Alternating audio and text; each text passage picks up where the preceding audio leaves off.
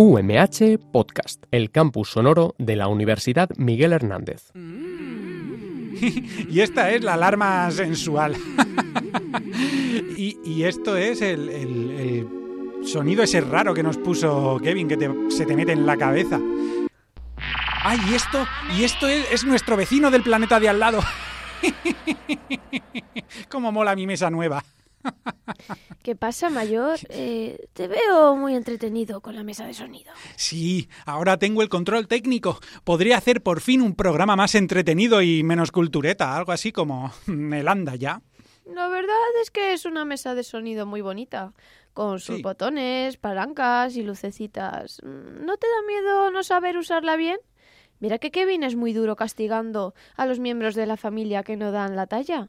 ¿Por qué no me dejas a mí tener el control? Ah, no. No me vuelves a engañar, ¿eh? Ya lo hiciste con el timo del pañuelo, luego con el de la estampita, con el timo del mono borracho y también con el del príncipe nigeriano, ese por WhatsApp, ¿eh? Y el del tocomocho. No me vas a volver a engañar. La mesa es mía. Pero si solo eres un primo. ¡Que me la des! ¡Que no! ¡Que sí, que me la des! de mi mesa, no toques los botones! Bambini, bambini. Tranquilo, ma que pasa. Otra vez intenta engañarme para apoderarse de los controles técnicos. Mira, desde que la lleva él, la nave apenas se mueve del sitio. Y el motor tiene que moverse o se enrata. ¡Se enrata el motor! Dile que me deja llevarla. Ah, vienes aquí, Claudia, el día de mi emisión, el día de la emisión de mi programa, a hacer negocios y a pedirme que interceda por ti. Lo siento, capo. Digo, Kevin. Ah, quiero que dejes al bambino en paz o tendré que pintar la pared, madre, ¿me entiendes? No sé si me entiendes, pagarte un viaje a Australia, mandarte a dormir con los peces. Sí, señor. Vamos, vamos, no te asustes, tranquila. Que no soy un monstruo, ¿ah? Solamente soy un hombre de negocios. Y para que veas que te aprecio, te voy a dar este sobre con cinco de los grandes, para que te compres una mesa de mezclas y así poner más sonidos en nuestra emisión radiofónica. Se lo agradezco, señor. Eh, déjeme besarle el anillo. Y ahora voy a casa de empeños de Billy Cuatro Dedos, que seguro que tiene alguna mesa de DJ chula. Ah, Billy Cuatro Dedos. No fuese al que descubrimos que era un infiltrado y le dimos una beca así, pues solo de ida. Vaya, vaya, creo que me acabo de ser víctima del timo de la radio fórmula. Porca miseria. Pues esa se ha alargado y no tiene pinta de aparecer por aquí. la han colado, jefe. ¿Y tú? Eh, ¿Tú has sido el gancho? Es que me quedo la mitad. Y no sé si abrazaros o mataros, de verdad. Pintar paredes, jefe. Pintar paredes. Que nos va a delatar. De verdad. Despegamos.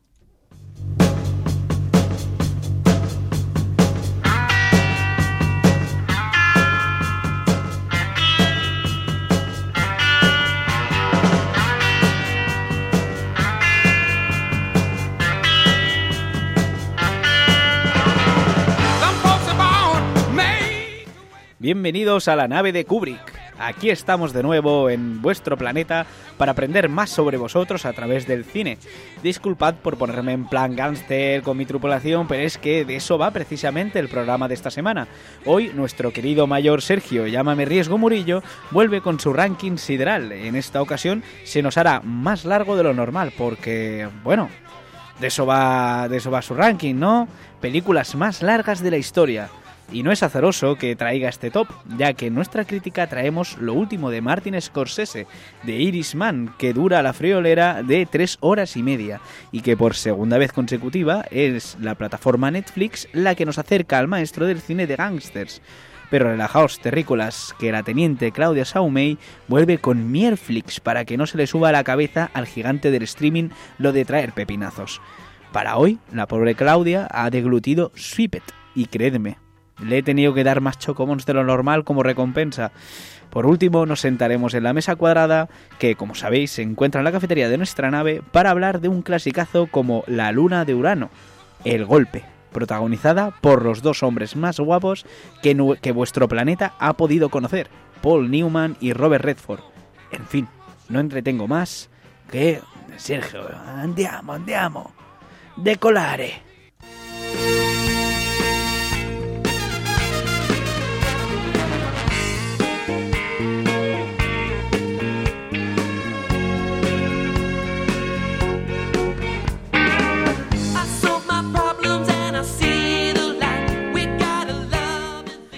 Bueno, Sergio, intentemos no irnos de madre con las pelis más largas de la historia, que luego sale el gloglo y nos la lía con el tiempo que tenemos. Sí, al gloglo lo tenemos por ahí encerrado hoy, Eh, bien, bien bajo recaudo. Sí, Nunca- sí, sí, bien de morfina. Bien de morfina, bien encerrado. Un segundo voy a beber porque no sé si se nota, pero tengo la voz demasiado más Mm. rasposa de lo normal. Claro, últimamente... tienes como el de bailar pegados es bailar. Claro, el pobre Sergio últimamente Sergio además... Sí. Uy, sí. ¡Uh, vaya, nadie lo había pensado jamás. Nunca me lo habían dicho. Bueno, pues sí, hoy, como bien habéis dicho, hemos visto mm, el irlandés y mucha gente se ha quejado de que, o se ha quejado, o uno de los como rasgo diferencial de la película es que era demasiado larga, tres horitas y media.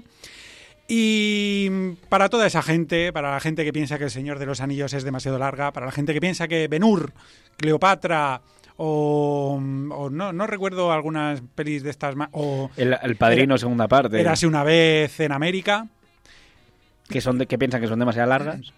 Pues sí, para eso os voy a traer pelis que no se pueden piratear porque corres el riesgo de tener que comprar un disco duro solamente para una de ellas. Y eh, no es un top 5, es un top 6, sencillamente porque me equivoqué y no había puesto la más larga de la historia y luego dije, pues mira, no voy a borrar la otra que ya la tengo preparada, así que va a ser un top 6. Así que con el número 6... Evolution of a Filipino Family de Love Díaz. Esta película del 2004 dura nada más y nada menos que nueve horas. Se trata de, como bien lo llaman, cine gestalt, que se le atribuyen estas leyes de la psicología por las cuales entendemos el mundo y está rodada para auténticos y auténticas gafapastas de pro. Una película filipina, como ya hemos dicho, rodada durante 15 10 años que narra la vida de diferentes generaciones entre la época de 1971 y 1987. Si la ves de una sentada te convalidan el C1 de cinéfilo y podrás decir cosas como es un retrato desgarrador o belleza devastadora, sin que se te caiga la cerveza artesanal. Y adivina qué, cuando cuentes que la has visto no es que vayas a ligar más, sino todo lo contrario. ¿Algo que decir? O sea, es una familia filipina. Sí, son varias generaciones de una familia filipina. Mi, pregun- Ajá, muy bien. Ajá. No la voy a ver. Ya, ni yo. mi pregunta, ah, pero en general hacia todas las películas Ajá. del ranking es ¿y ¿por qué las hicieron seguidas y no hicieron varias películas o una miniserie? ¿Por qué decidieron rodar? Porque son cineastas auténticos. Y esa gente es, es muy No, pobre, no se re- supongo. no o, se o- o rela- muy rica. No se relegan a hacer una serie, eso es, eso es de gente inculta. A lo mejor se cerraron demasiado al término largometraje y dijeron, vas a flipar, largometraje. No, hay un... Mira, hay, hay alguna de ellas que sí que explica el por qué, ¿vale? Pero suele, la respuesta suele ser eh, pedantería. ¿vale? Porque me creo superioridad. Vale, pues pasamos, ¿os parece bien? Ya Adelante. Estupendo. contestadas. Vale, pues vamos con el número 5. The Journey de Peter Watkin de 1987. Hoy está saliendo todo súper en bien. algún ¿eh? momento podríamos adquirir un sonido de redoble, ¿no? No, el otro día estuve manejando, estuve en, en, como yo lo llamo, aunque perdóneme la audiencia, el pasillo de las gilipolleces de, de un supermercado al que voy a comprar comida, pero tienen un de esto que lo mismo un día tienes una mini pimer, que lo mismo un día tienes juguetes, que lo mismo un día Ah, tienes botas de montaña. El, el clásico de Lidl o el clásico de Efectivamente, Aldi. es que no quería decir la marca del supermercado, entonces, no? pero sí, Y total, ya que estamos insultando, ya, no nos ya- pagan. ya he dicho un taco, es verdad. Y encontré, os mandé un vídeo de, de un piano Mm. que hacía redobles y, Un piano verdad. y mm, una mula mugía y, y un pájaro piaba Útil cuanto menos. y una rana croaba y una oveja. Pasamos a la siguiente. Muy Palaba, bien, palaba. Muy bien. Joder. Estaba pensando. Estábamos hablando. Muy bien, puesto número 5, The Journey.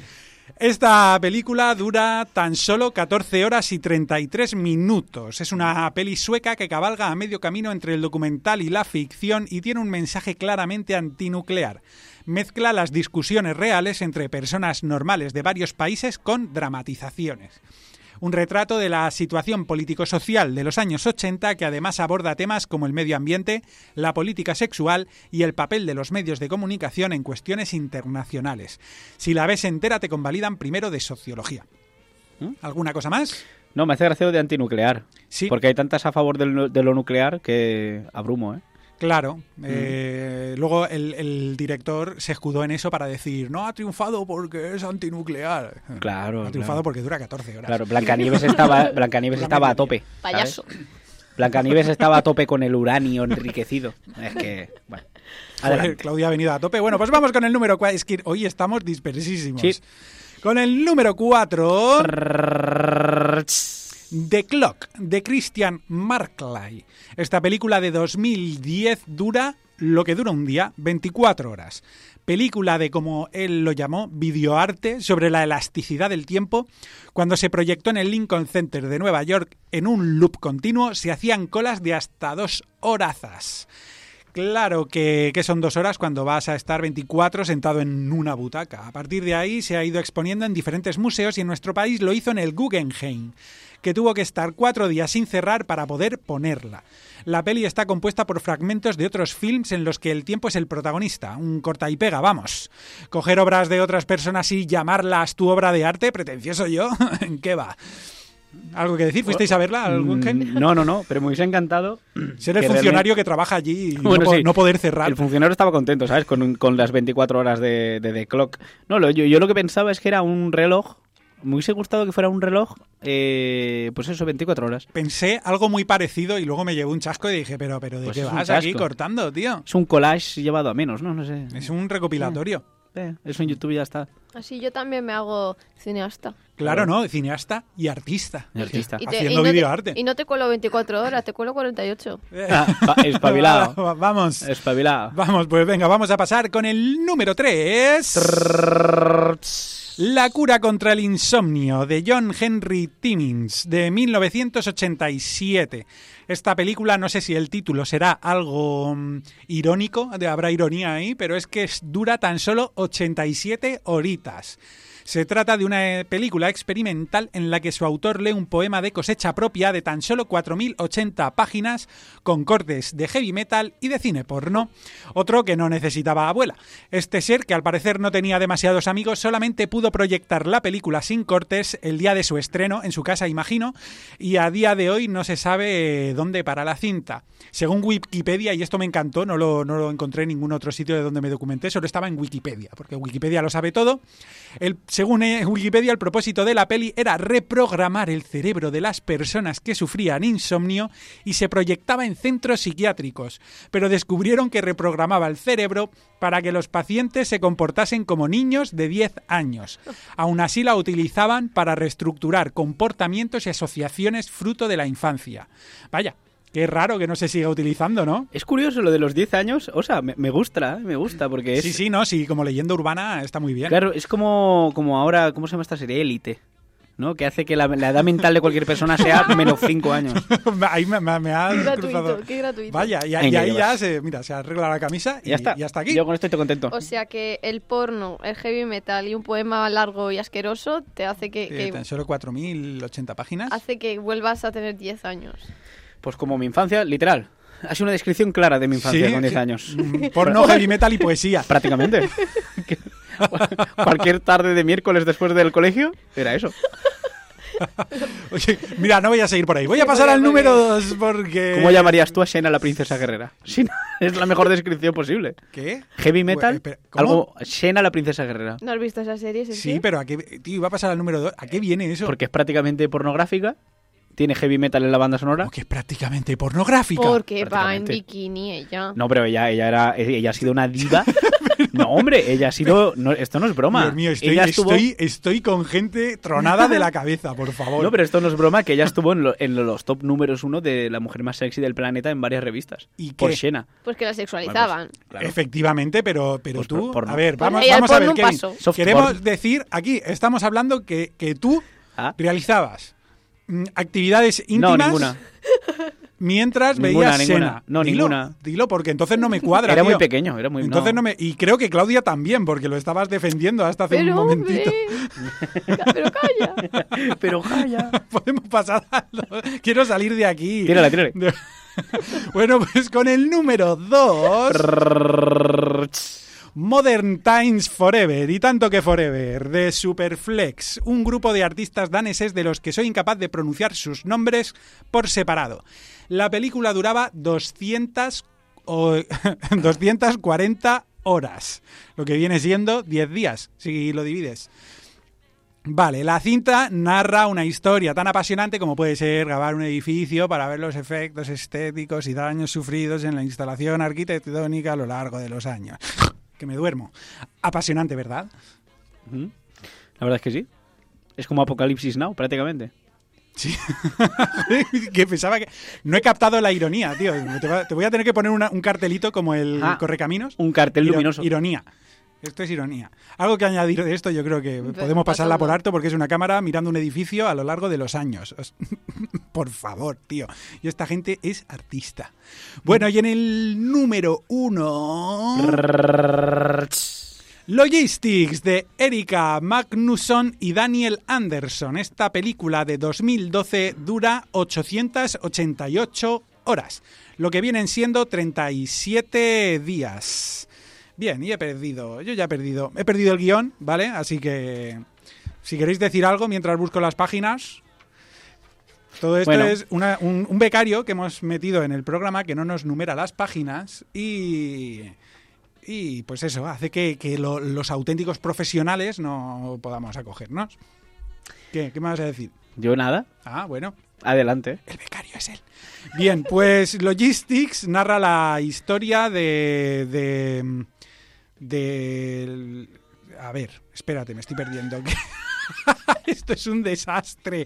Es la película más larga de la historia, ¿vale? Y arrebató el récord de película más larga a la historia del edificio y trata sobre un largo, largo, largo metraje sobre un pedido por internet. Sus directores se preguntaron sobre el viaje que hacen los productos y se decidieron hacer el seguimiento inverso de un podómetro. ¿Y dónde terminaron? ¿Dónde? ¿En Murcia? No, en China, cuna de la civilización. Grabaron su viaje en un carguero y conscientes de que esto no había quien se lo tragase, en su web realizaron un resumen de dos minutos por día. Por lo que ver todo el resumen del viaje te puede llevar algo más de una hora. Lo más alucinante es que la película se ha proyectado en diversas ocasiones, como no, en su propia casa, en su pueblo, Estocolmo, cuna del moderneo y la sofisticación. Todo indica que les quieren mucho. Para ser la más larga de la historia, mm, al menos parece entretenida. A ver si me- me explico, ¿no? Es un viaje. Un viaje en barco. Pero Un- parece más un- un, Ah, barco. un documental que... Es un viaje en barco hasta... Claro, tío, los productos no vienen en avión, vienen en barco, ¿eh? En unos contenedores. De Claro, claro, ya, ya. Bueno, es como una, un boat trip. Iba a decir una road trip, pero va a ser que de carretera. Es una road poco. trip, sí, Más sí. o menos. El género es road trip. ¿Mm? Pero Oye, aquí, no hay, pues aquí no hay ficción, ni, o sea, es, No. parece más un documental que... Sí, es más un documental, ta- no lo he visto. ya. No estaría aquí. ¿Te has hecho un Claudia? Iría, iría por la primera. Podríamos hacer tarea y dividirnos. eh, y dividirnos sí. tú, tú... Yo 10 días. Tú, efectivamente, tú 10 días y otros 10 y... Y ya está. Y, suministrar, Claudia, sí. y suministrarlos a través de los demás que simplemente les lleven alimento. Ay, Y ya está. estoy sudando y todo, qué mal lo he pasado, qué, qué horror, que esto no puede traer nada bueno. no pasa nada, mayor. Estas está- cosas suelen pasar. eh, al menos la nave sigue en pie, que es importante. Y sabiendo que usted tiene una doble faena hoy, poco más se le puede pedir.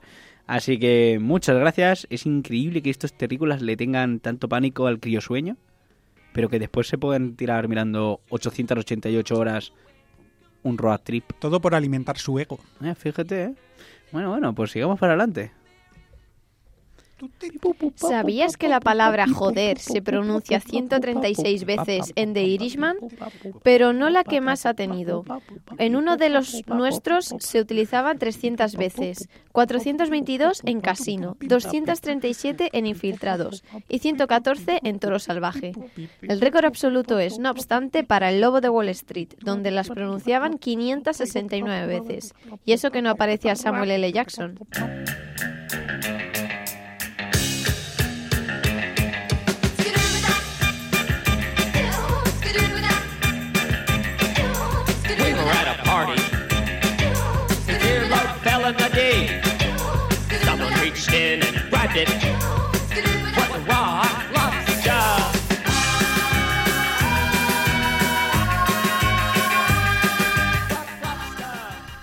Titanes.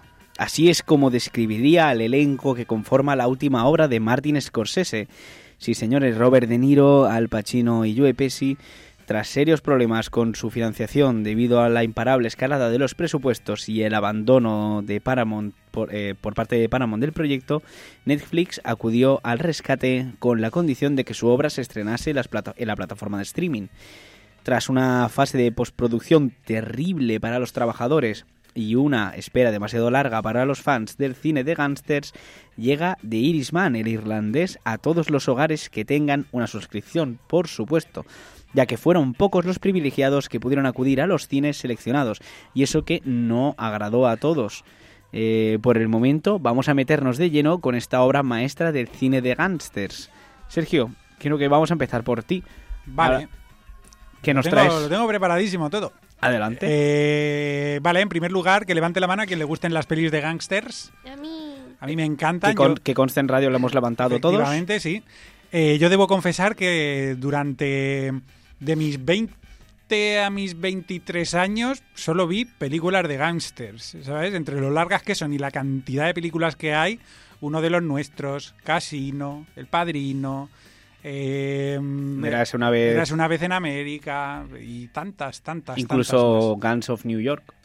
Que aunque Sí. sea de otra, otra sí, época. sí, también. Es realmente de una también. Claro, claro. Bien, pues Eh, eso es lo que debo decir. Antes de que, de que empieces, yo creo vamos a tirarle primero a lo más gordo, a lo que más ha sonado, que ¿Qué es? es? la duración. La duración, Porque sí, por esto eso es algo top- que hemos hablado y que creo que tenemos que comentar entre todos. Eh, me hubiese gustado... Ve, tirándole un momento, Sergio. Vale, sí, todos hemos sido esto. testigos de la descarnada.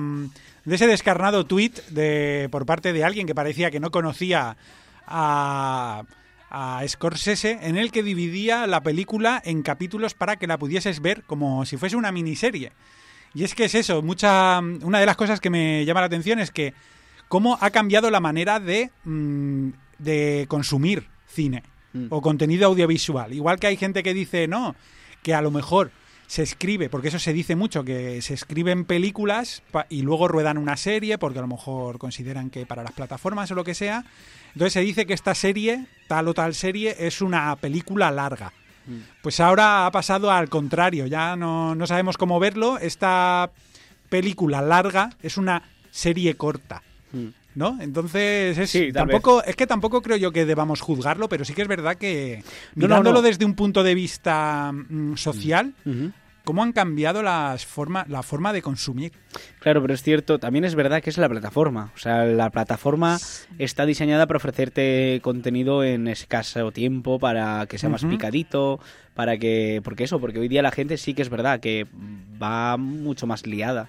Entonces puedo entender que diga, es que prefiero verme una serie eh, antes que una peli porque a lo mejor en 50 minutos se termina un capítulo y puedo hacer otra cosa. Claro, además el público que suele consumir Netflix es el público que... Porque Netflix lo tienes por, para ponértelo cuando no sabes qué ver. Te pone algo picado, algo ligero y Mm. tampoco... No estoy seguro porque yo el, catálogo de Netflix no lo controlo demasiado. Mm. Pero creo que ese es el rollo que tiene la plataforma, ¿no? Sí, sobre todo cuando hablamos de cosas producidas por ella, por ella misma. Así que so- son, o sea, no se salen de la línea. En este caso, claro, ¿qué pasa? Eh, no es una peli producida como tal por Netflix, recogió el testigo de Paramount. O sea, Paramount ya había empezado.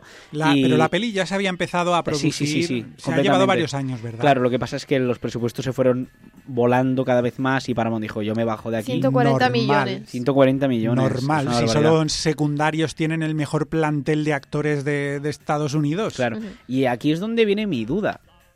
¿Va a recaudar tanto dinero esta película? ¿Le va a rentar tanto a Netflix haber publicado esta película? ¿Recaudar dónde? O sea, Claro, no eh, sea- lo han publicado en escasos cines, en, es- Mm. en cines muy seleccionados, y la plataforma no sé exactamente cómo paga a las películas, si por visualización o, o de qué manera. Entonces, No creo, 105 yo creo que con alguien como Scorsese habrán llegado a un trato antes. entiendo, pero ¿rentaba tanto? Es la pregunta del millón, no lo sé. Esos números no creo que se pueda reflejar, sinceramente. Yo creo que esto ha sido el dueño de Netflix que ha dicho, me voy a dar un lujo, Mm. Claro. voy a producir la peli de Pues Scorsese. Yo creo que ha sido, tiene que haber sido algo así, si no tampoco... Vale. Ahora quiero preguntarle a Claudia sobre la duración de la película. ¿Qué te ha parecido? Veo por dónde vas a ir. Nuestra que- millennial, nuestra millennial adjunta. que yo no soy millennial, millennial eres tú. Ah, Yo soy generación Z. Es verdad. uh, Millennials somos tú y yo. es verdad. Tú por arriba, yo por abajo. Efectivamente. Tú- yo, yo empezando y tú terminando. A ver, ahora viéndolo con perspectiva, antes de que me eches a, lo- a los pies de los caballos, diré que prefiero ver una película de dos horas, de tres horas y media. Que dos horas y media, me parece ya mucho. De tres horas y media, con un buen argumento y que en ningún momento va para abajo, a ver una de una y media que todo, en todo el momento está abajo. Ahora haz lo que vayas a hacer. Vale, ahora. Ahora haz eh, lo que vayas a Quiero hacer, poner ¿por la qué? primera versión de Claudia porque me parece muy bonita. Siento no haber ¿Qué- podido sacar el, el audio antes, pero ¿Qué, qué vas a hacer? necesito que me bajes la A ver, música el un momento. técnico por favor. aquí lo tengo. ¿Y qué vas a hacer? ¿Es- Dale, ¿Estás dale. seguro de que eso va a Sí, funcionar? sí, sí, va a funcionar. Súbeme el volumen del micro al, al tope, Vale. bájame la música y a disfrutar. Son ocho segundos, ¿eh? ¿O ya habéis visto ya el irlandés? Porque la acabamos de ver. ¿no? Joder, Kevin, tío. Espera un momento, Es hombre. Es un audio de WhatsApp, puede pasar. ¿O ya habéis visto ya el irlandés? Porque la acabamos de ver nosotros y madre mía, me he dormido cinco veces. ¿eh? Bueno, Por visto favor. ya. Mi voz de Pero, pero ¿te, he ha pedido permiso para poder ir No, para nada, pero eso está Yo en el doy. grupo, está en el grupo, por lo tanto es dominio público de la nave. Yo se lo doy, Sí. no hay Ah. problema. A la cual Amigo. eso es dominio público de la UMH. Eh, tal cual. Nuestros culos le pertenecen. Entonces, eh, siento esta traición. Me la merecía. Siento esta, esta- siento esta traición, pero creo que era para tirar por donde de lo que estamos hablando. Que es verdad que eh, sí, no, uf, que no, no quiero decir eso, pero la gente de, de vuestra generación es que Bueno, no nos sacamos tantos años, escucha, pero el- la terrícola que vive conmigo me pasó igual, ¿eh? eh, ya lo y sé, le, y, pero le, y le dobla la edad. Casi, nos han, nos han lavado el cerebro. Necesitamos una hora 45 para irnos contentitos a casa. Sí, Y, y menos. Y un vídeo de YouTube de 10 min- de 10 minutos no te lo tragas. También. Tiene que durar Y- 3. Y no ¿Qué tiene tengo que sentido. decir? A ver, aquí hay que matizar. Hay que esta película hay que elegir muy bien cuando la vas a ver, porque si la ves un domingo a las 4 de la tarde después de comer, te pones en el sofá con la mantita así acurrucadita, pues vas a caer. vas Claro, a caer sí, como, un, como un cabrón. Pero- claro, así, siendo tío. tres horas y media, o la ves por la mañana o poco te queda. Eh, vamos a dejar de lado Sí, la, ya la- todos estamos de acuerdo en que es muy larga. Mm. Tiene el Scorsese muy larga. Es muy larga, pero para mí 100% justificado. Sí, no sí. sé si estáis conmigo en esto. Sé lo que he dicho antes, que prefiero mm, tres horas y media que, que, que se mantenga, incluso vaya para arriba, que no baje, Mm. a una hora y media que sean de pacotilla. o Yo sea. tengo, yo tengo mm, una pequeña reserva respecto a eso que acabas de decir. Pienso que hay, hay, hay tiempo desaprovechado en esta peli, tío. Hay momentos, creo, en mi opinión, que es- son de trama secundaria, que luego más ade- que ocurren, más adelante no van a tener más protagonismo. Y luego hay momentos que requerirían mayor tiempo y desarrollo y no se lleva a cabo. Te hago un ejemplo. Eh, ahí, ¿cómo se llama el actor, el señor Lobo, de Pulp Fiction? Ujú. ¿Cómo se llama? Ah, no me pillas. Harvey Keitel. Sí, se llama Harvey Keitel, te lo Sí, aseguro, no me hagas, no sé. No, no, para adelante, para Eh, adelante. me ha venido ahora. Harvey Keitel, para los que hablan inglés. Harvey Keitel, mm, uno del mm, tótem del cine en Estados Unidos. Eh, apenas. O sea, ¿qué hace ahí realmente? Tiene, tiene un papel muy pequeñito. Sí que es verdad que es un pez gordísimo. ¿Puedes recordarme cuál Sí. es su Por papel? encima de los Eh, peces su, gordos. Su papel es como el, el mayor mafioso de todos, pero que apenas habla. Eh, Joe Pesci, el actor Joe Pesci. Me es- encanta como dice, perdón, inciso. Joe Pesci. Pes- es que es, Joe- Joe es, es CI, es Es, Pesci. es italiano, tío. Acabas de hacer. Joe Pesci. Es que me, me pierdo ya entre tanto Pepsi, que salieron. Pesci. Joe Pesci, el enano. el bajito, Joe Pesci. Joe Pepsi. Randall, Rachel. Rachel. Sí, Rachel. efectivamente. Rachel, Sí, eh, cuando lo conocí No me parece que sea un papel pequeño el de Rachel. No, no, no, no, no, no, no, no, ese es Joe Rachel no. Pesci. Ra- Rachel se sienta en una mesa a hablar con un mafioso. Ah. Que lo defiende ante. Exacto. Cuando le dice, eh, ibas a quemar mi lavandería. Efe- Efectivamente. Con la mafia ese, judía. ese papel sí que es verdad. ese señor sale en Pulp Fiction Vale, y sale vale, también vale, en vale. Reservoir Dogs y sale en un montón, En un de, montón de películas. Vale. Tiene muchísimas Sí, es, es como, sí, Satanás. Y Está es- ahí, Sí, pero sí, manda pero, a los demonios. Pero esto es algo que, ahí. de esto si te fijas, es bastante recurrente. Incluso en El Padrino, en El Padrino Sí. hay capos de familias, capos, capos, capos, de, los, de las cinco familias, que literalmente no tienen ni una frase en toda la película, pero, Ya, pero si no hablo de que hable o que no por la hable, identificación histórica. me refiero a que su momento es muy pequeño. Es sencillamente, Sí. ibas a quemar mi lavandería y ya está. Es el Mm. único momento relevante que tiene, Sí, podría haber tenido algo la más. peli. Y luego solamente aparecen porque tiene que estar. Mm. Y luego, por ejemplo, la hija. La hija me parece muy injusto. O sea, es algo que se podría desarrollar muchísimo más. Eso es verdad. es. Eso Eso te lo compro. La hija, eh, aunque también es curioso porque, aunque la hija digo, ostras, no ha dicho una frase desde que, sobre todo cuando es adulta, ¿vale? No dice Sí. una frase hasta el final. Eh, pero me di cuenta al final, al terminar la película, que ella ha sido, hemos sido nosotros. ¿Cómo? Hemos sido nosotros, esa, esa niña. Es decir, hemos sido Ya. menos observadores de algo que no llegaba a comprender y que cuando lo comprende es algo que rechaza todavía más. Entonces, incluso hasta el final, que del, o sea, la película es otoño.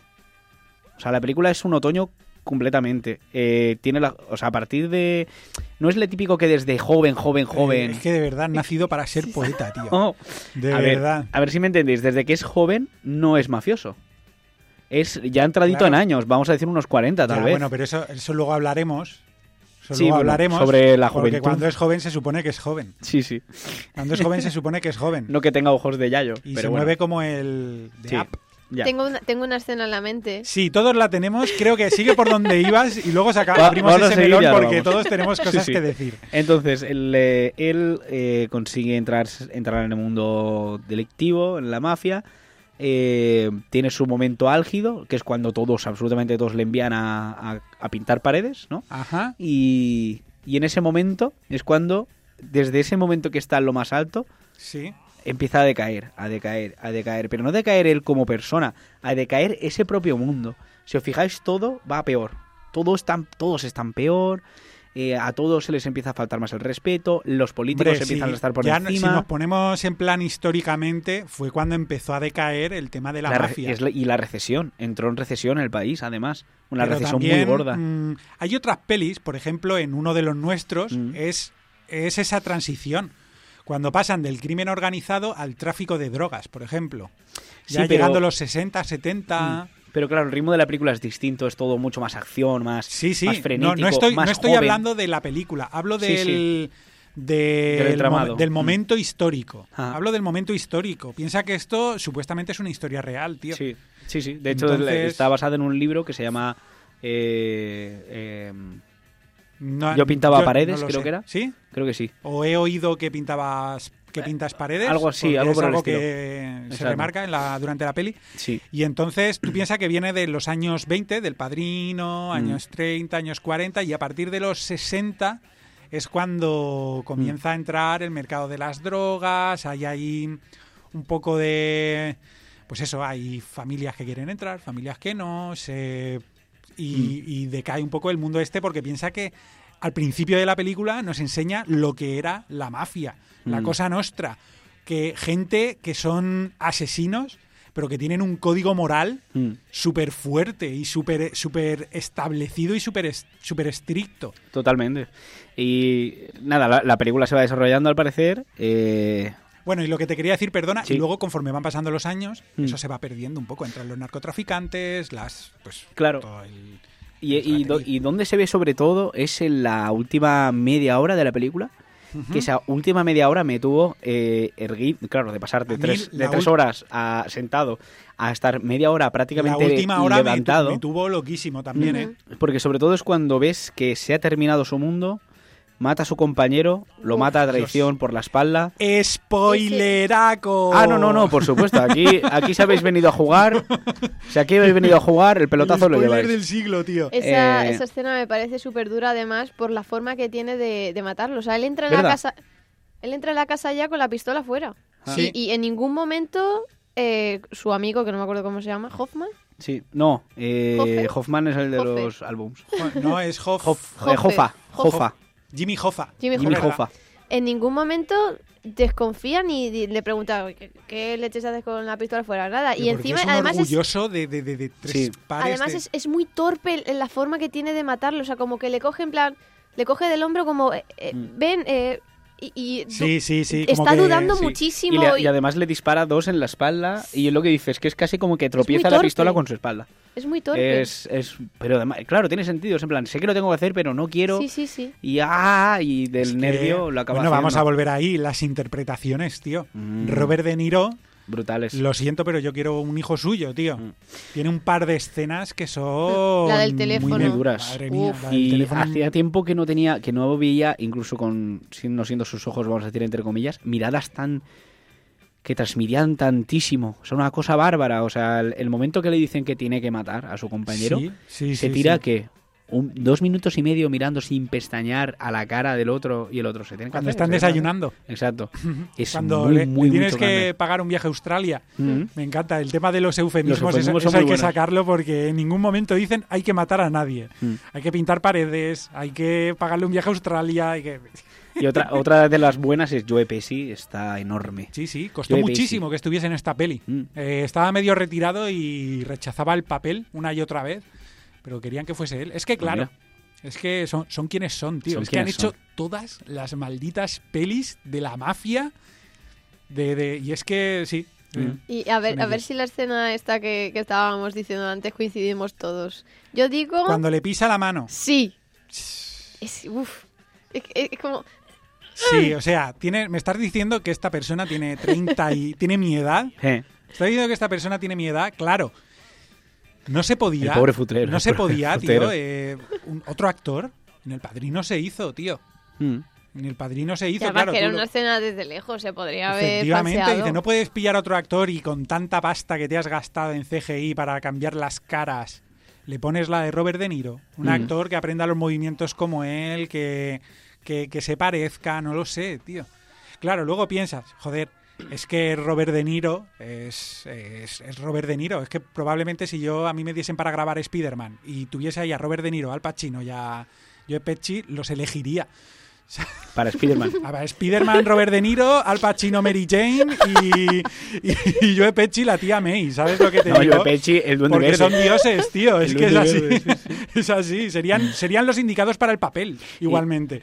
Y qué brutal que lo hemos comentado antes, la escena de la cárcel. Uh, Con ellos vuelos Jugando jugando la la petanca. petanca, ¿eh? Uh, Es es que, es o eso sea, es algo. Pero ¿veis es por dónde es- voy? Que es el otoño, las es- se posiciones, se marchitan. Las posiciones de es porque eso es una escena desde lejos que los ves jugando las posiciones de cámara en esta película. que van Es pasando que mira, de lo uno voy a a, otro. no voy a decir, no me voy a poner pedante en plan son magistrales, son, pero es que se te va la olla. Mm. Se- nosotros paramos tres o cuatro veces la peli para, pues, para ir al baño, cositas. Donde la parabas era una pedazo de escena.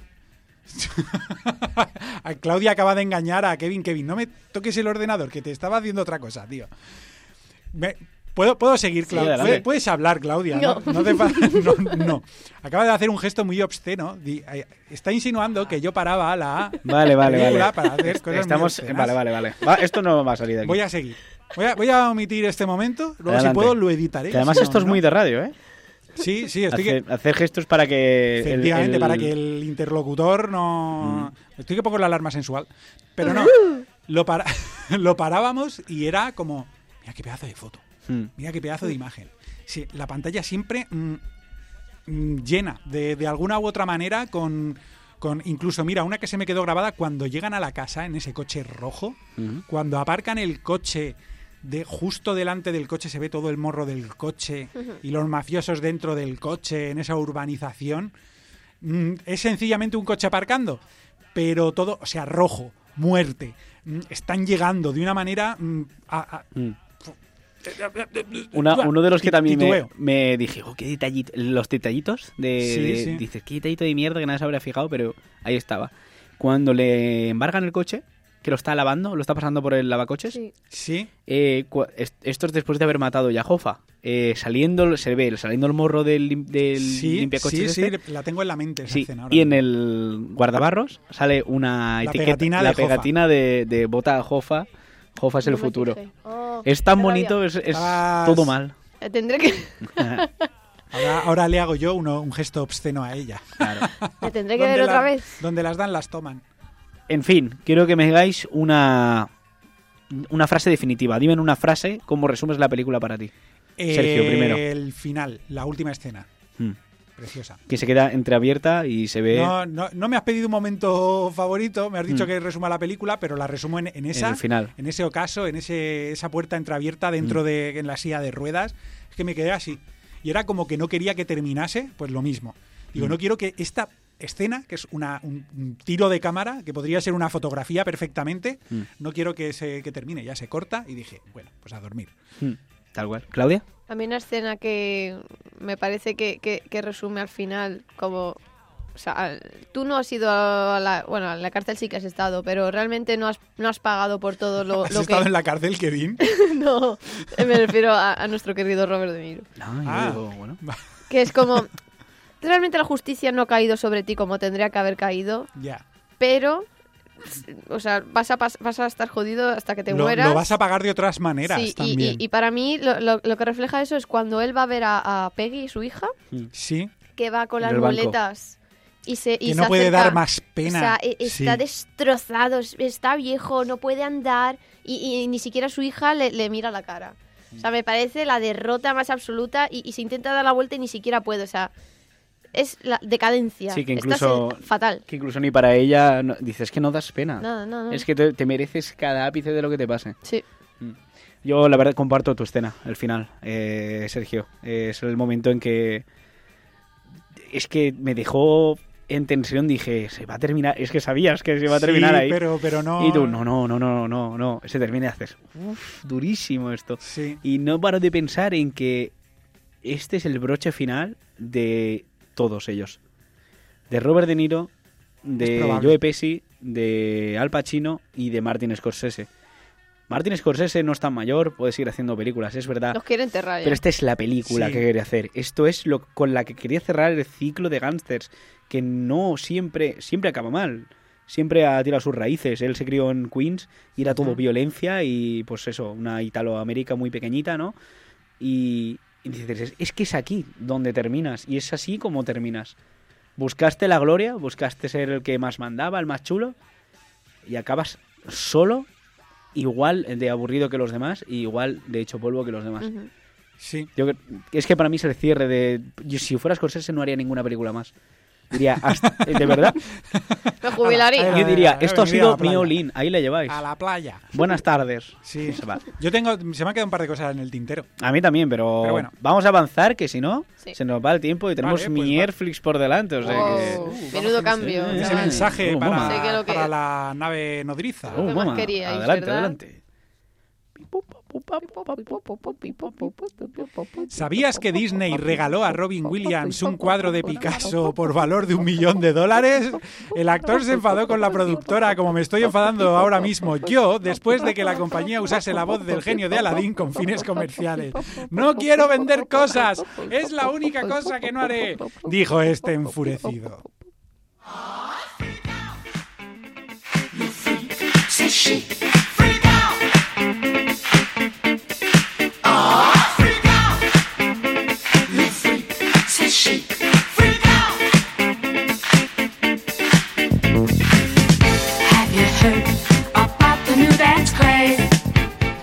Teniente Claudia, sé que esta última investigación ha sido dura para usted, eh, pero prometo que recompensaremos su esfuerzo con los comentarios más destructivos posibles. Adelante. Bueno, chavales, quiero decir que la recomendación de esta película, mm, o sea, yo no la encontré realmente.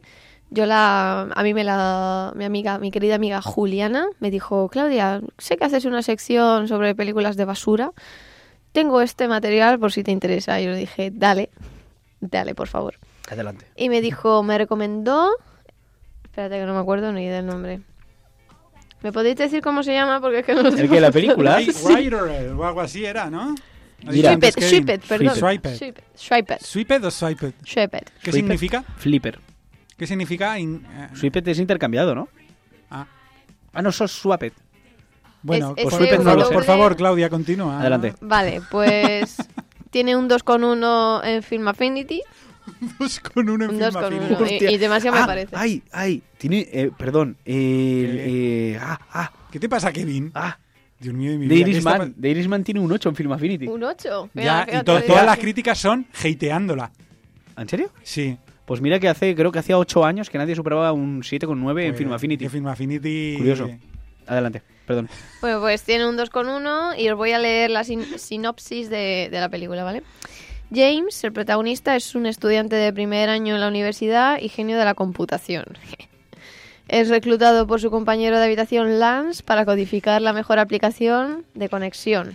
De conexión se refiere... Entusiasmo, Claudia. es, que, es que esto es una basura. Pero cuando James descubre que su madre... Me ha gustado sobre todo el, el hincapié que has puesto es eh, es un genio de la computación y ha hecho este sonido. No he escuchado algo tan faltante en mi vida. Es que la cara... Ha sido el monosílabo más faltante de la historia de la radio. Aquí y ahora. El ¿Estás segura de que quieres leerla? Sí, sí, sí, yo tengo aquí, hombre, yo no me he tragado una hora 37 minutos para callarme ahora. Dale, dale. Eh, pero cuando James descubre que su madre divorciada, que por cierto es la, la que no sé si habéis visto Buena Suerte Charlie en Disney Channel, No, no se ha- no. Vale, vamos a Disculpad, recordar, vamos a recordar la, el- la brecha de edad que hay que hay en aquí. este programa, ¿vale? disculpad, Nadie conoce. Buenas tardes, Charlie, ¿has dicho? Buena Suerte Charlie. Buena, Buena suerte, suerte, Charlie. Charlie. Eso se lo dijeron a Charlie Sheen después de dos hombres y medio, pero poco más. Dijeron, ¿De qué- buena de qué suerte. hablas, Claudia? Bueno, pues es una película que hace, eh, no sé, siete años que estaban en, en Disney Channel y bueno, que la madre de Charlie, que era un bebé en la serie, pues ahora hace la, es madre de James. Es una divorciada calentorra que está... Como Sena. Eh, a Senda me la dejas que era. Es como un ángel. No tenía sexo. Que continu-. Eh, la madre de James, que no tiene ni nombre, no me acuerdo cómo se llama, descubre que su madre divorciada está usando la aplicación y se producen consecuencias inesperadas. Bueno, lo primero que tengo que decir es que el doblaje es una basura, es un petardeo. Sí, cuando... Bueno, debo decir que pasaste al- a nuestro grupo propiedad de UMH, Sí, nuestro grupo de WhatsApp, un corte Sí. en el que eh, yo pensaba, cuando empezaron a hablar, pensaba que era por el doblaje. Pero no, era porque había un nivel de interpretación, o sea, había un tropiezo sí. que, que mis ojos han querido olvidar desde entonces. La, Ese- sí, ese- que la, la churri de James o sea, está porque es, una intelectual oída de la vida y la chica va pues por el capú leyendo a La, Bukowski. la rubia, Sí, la rubia. A Bukowski. En ese caso era Jane Austen, pero me, Ah, me vale. apetece pensar que era Bukowski porque siempre queda más la, ridículo. ma- la Ya, la máquina verdad de que sí. follar. La máquina de follar. Y bueno, ella va en plan, "Eh, déjame James, o sea, eh, me pusiste en ridículo en el viaje, en el baile de fin de curso de, de bachillerato. Ahora no voy a caer en tus redes. Y James le dice, por favor, dame una oportunidad. Y ella que no. Y está andando así, de repente hace, ¡ah! Sí, y se cae. es que es tal cual. Es que hace un tropiezo. Y lo, lo que decíamos antes, Sergio y yo lo hemos comentado, era un tropiezo que te piensas. Sí, sí, En sí. plan, es- a ver, ahora. Ella quería ser Ahora me por dijo James. el director que, Que me me, tenía que tropezar y se calla, se queda pensando y hace un paso hacia un lado. ¡Ay! es como, pero por Dios, no se lo ha creído nadie. Eso ha sido horrible, Penoso, horrible. penoso. Encima lo bonito es que tapa, o sea, cortan el plano a las rodillas. Sí, no vale. se ve ni con qué tropieza. Ese- sí, es un plano. Es un plano americano. corto. No, estaba por encima de la cintura, ¿no? Es un plano. Sí, Sí, no ah, recordaba yo por las Sí. cartuchas. Bueno, no sé. Bueno, Bueno, ¿a quién importa? en Bien. fin, en 2018, que es el año que se rodó esta película, pensaba que estas cosas machistas estaban superadas, pero ya veo que no. Los protagonistas de esta película es el típico grupo de pringados subnormales de tu colegio, pero que aquí son los folletis de turno. Y crean una app aprovechándose del cerebrito de la clase para que la gente se acueste sin compromiso. Que- o, sea, o sea, sin compromiso en el sentido de... O sea, tú crea- como- es Tinder. No, no, no, peor. Ah. Tú como, muj- como mujer...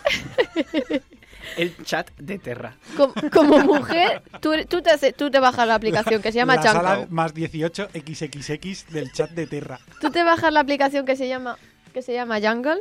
Entonces tú tienes como mujer que subir una foto. Cuanto más se te vea mejor, no puedes ni preguntar el nombre de la persona con la que te vas a acostar, ni nada de su vida. O sea, te acuestas y te piras. Y no puedes decir nada. O sea, penoso y además mal llevado. O sea, si tú, tú dices, vale, todo esto viene porque luego va a haber una crítica y se va- le va a dar la vuelta. No, o sea, al final se queda como remarcado que los hombres solo queréis acostaros con mujeres sin compromiso y las mujeres solo, tenemos, solo queremos tener relaciones de amor de cuento de hadas. Oh, es, es de esas. Sí, sí, sí, Es sí, sí, sí. Y las chicas se rebelan porque Es les preguntan, esas. ¿cuántas de vosotras habéis tenido alguna cita alguna vez? Y ellas, ninguna, no hemos tenido ninguna cita. Porque es que yo no sé en qué, en- en qué país vive esa gente o en qué barrio se juntan, pero macho, alguna persona normal tiene que haber.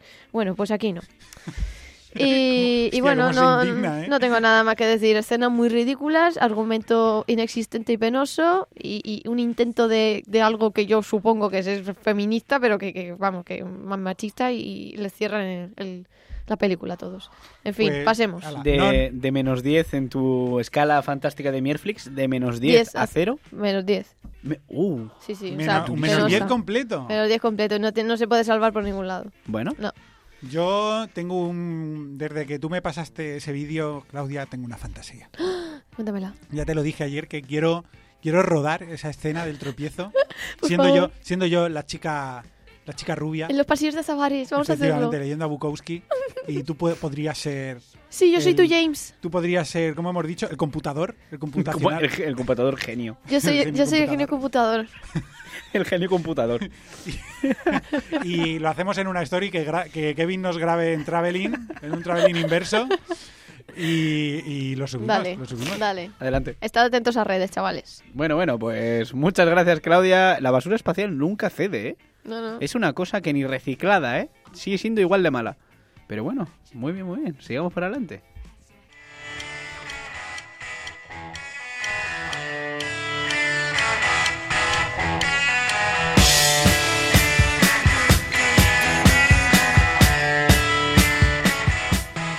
El golpe, protagonizada por Robert Redford y Paul Newman, fue todo un éxito en su estreno. Siete Oscars, incluyendo Mejor Película, Director y Guión en 1973. La historia se centra en Chicago, años 30. Johnny Hooker, Redford, y Henry Gondorf, protagonizado por Newman, son dos timadores que deciden vengar la muerte de un viejo y querido colega, asesinado por orden de un poderoso gángster llamado Doyle Lonegan. Para ello elaborarán un ingenioso y complicado plan con la ayuda de todos sus amigos y conocidos, dirigida por George Roy Hill, también conocido por Dos hombres y un destino. la he puesto porque me ha dado la gana No, no, no, muy bien tirada. Tú, tú, tú, tú. Suela, suela. Miedo, miedo. Y así empieza esta gran película de... mira si le subo voz no puedes hablar habla Bueno, puedo, puedo- puedo hablar. Soy de bajo, satura, pero se me escucha. Lo importante. Vale, sigue. Ya, perdón, perdón. Perdona a nuestra querida audiencia de Radio VMH. Lo sentimos. ¿Por qué hemos traído este clásico? Porque va un poco de gángsters. Es una película muy divertida y amena. Y Robert Redford sigue siendo guapo. Y, y, y- y Robert Paul Redford Newman. siempre es guapo. Y Paul Newman. También. Es los ojos más bonitos de América.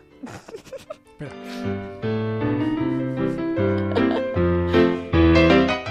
Hasta aquí, queridos amigos de la noche.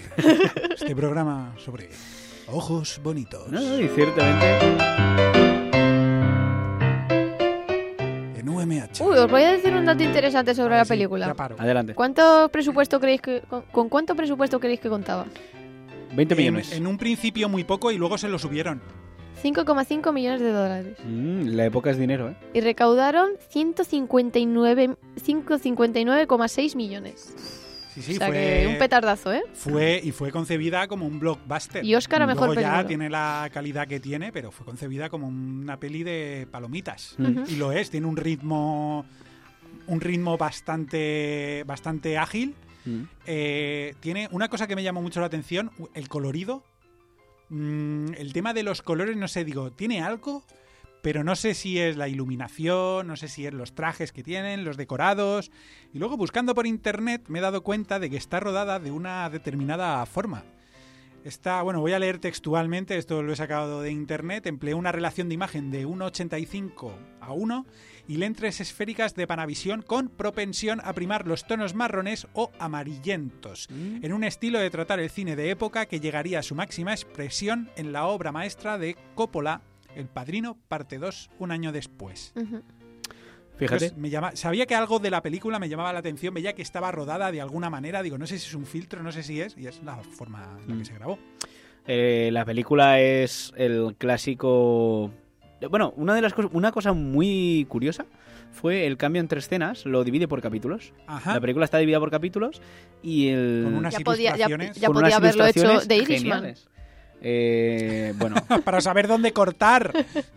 es que mira, es que mira, es que al final me voy a enfadar, ¿eh? Con la duración de Irishman ya está bien. Perdón, mi capitán. Hombre, por Uy, favor, ¿eh? espera, se ha enfadado Kevin. que al final me voy a enfadar.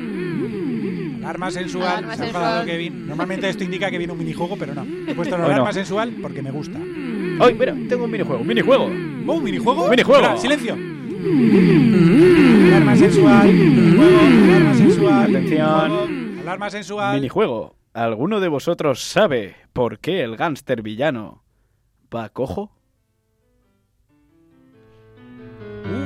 Porque combatió la guerra de Vietnam. ¿cómo? No, en los años 30. no.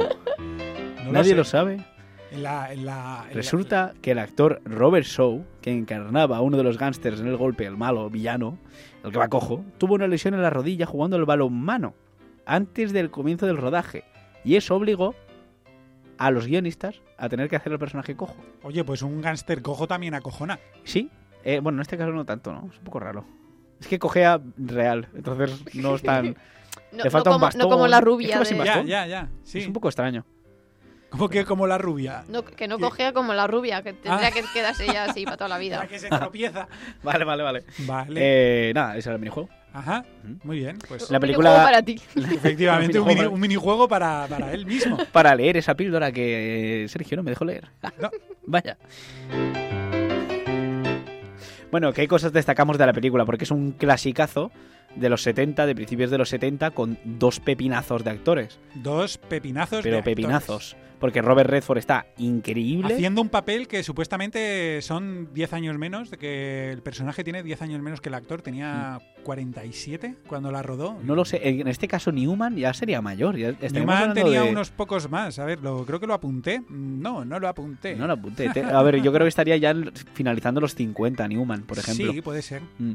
Y aún así siguen teniendo un papel brutal. O y sea, Newman que a mucha gente le sorprende que, que eligiese este papel de secundario, porque realmente es un papel secundario, lo que pasa es que tiene mucha presencia debido a, a- al peso que tiene en la trama y a ya que tiene las mejores frases de la película. Mm, Eso totalmente cierto. Paul Newman ha muerto Claro. O- Hola Claudia, estás en un programa sobre cine.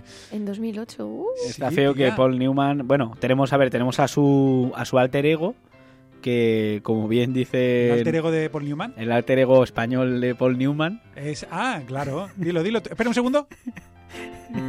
Bertín Osborne. ¡Buah! No, no me, ha- no me has dejado, quería hacer una cosa muy, Ay, muy teatral y muy bonita. No pasa nada. Pero la película es algo especial porque, eh, aparte de coger detallitos del tercer hombre, protagonizada por. Bueno, protagonizada El tercer perdón, hombre de... de Orson Welles. Eh, las persecuciones. Claudia, ¿qué haces? Claudia ha puesto una foto de Paul Newman y está lamiendo la pantalla de su teléfono móvil. Pero Por. Sergio. Pues es que si lo haces, hay que decirlo.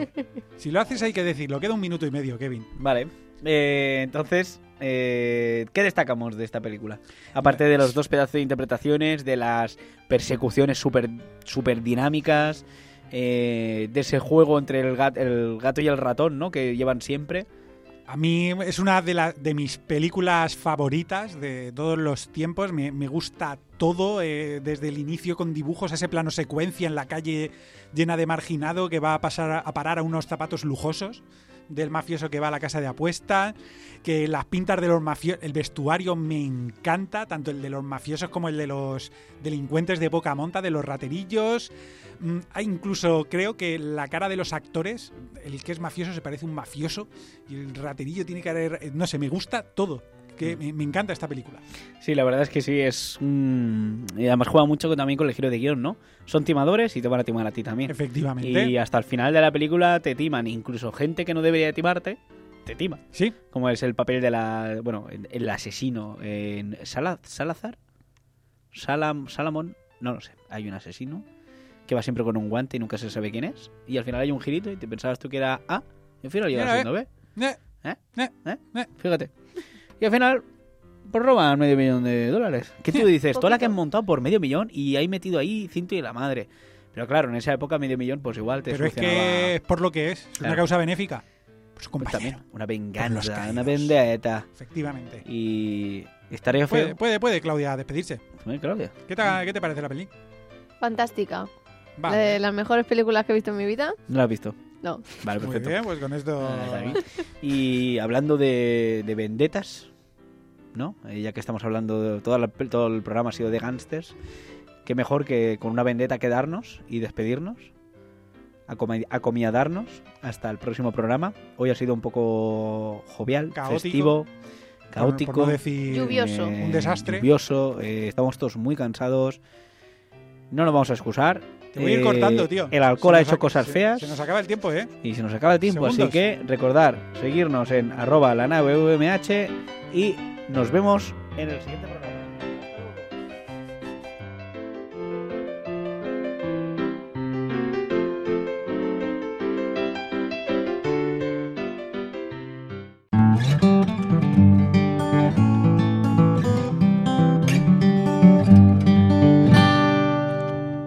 UMH Podcast, el campus sonoro de la Universidad Miguel Hernández.